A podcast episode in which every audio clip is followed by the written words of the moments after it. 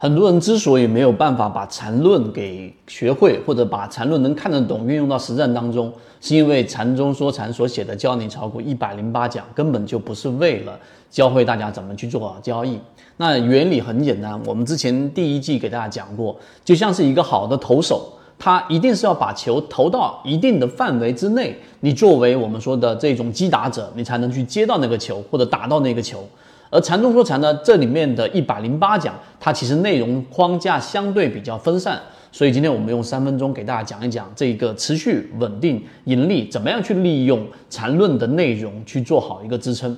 首先第一个就是不要过于的去在意大盘或者指数。因为指数是失真的，我们给大家讲过，当权重的标的、当权重的板块一旦上行，你看到指数涨得很好，但自己的标的却涨得非常的差啊，那这就是一个指数失真。所以你更多的应该去关注什么呢？更多的是应该去关注我们在圈子里面以及我们在缠论行业里面给大家引入的一个游资概念。什么叫存量资金？什么叫增量资金？就资金到底是从场外在不断不断的流入，还是只是在场内的资金里面去玩转？因为市场是一个复合博弈，所以如果没有这个增量资金，市场是玩不转的。所以第一点，不要过于的去只看大盘或只看这个指数。第二个呢，不要太过于去依赖于传统的或者说各种各样的眼花缭乱的指标，因为所有的指标它基本上都是基于股价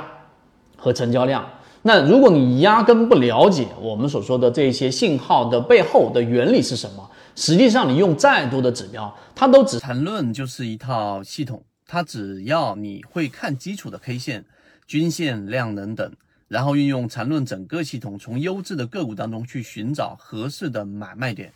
圈子有完整的系统专栏、视频、图文讲解，一步关注老莫财经公众平台，进一步系统学习。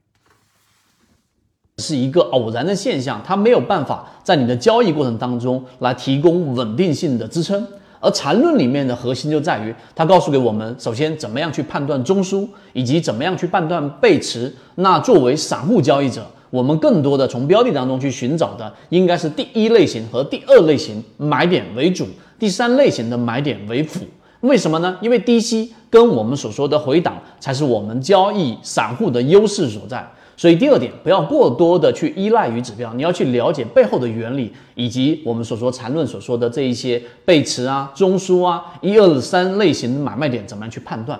第三点呢，就是不要过多的去关注或只看行业的板块的这一个上涨或者下跌，因为这个时候你要问的下一个或者说更早的一个问题是，到底这个 行业当中它到底有没有集中度？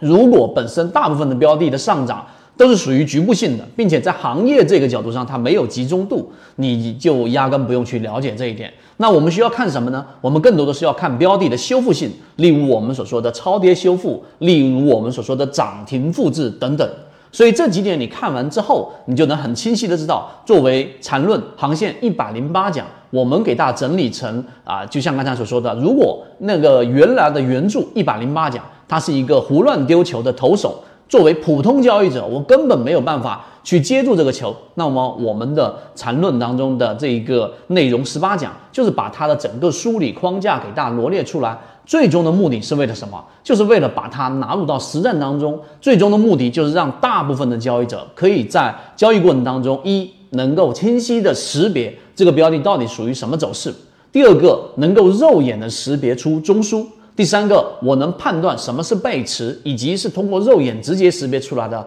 最终落入到实战当中，我能找到第一、第二、第三类型买卖点，最终把自己的交易趋于稳定。这个就是我们的初衷。好，今天讲这么多，和你一起终身进化。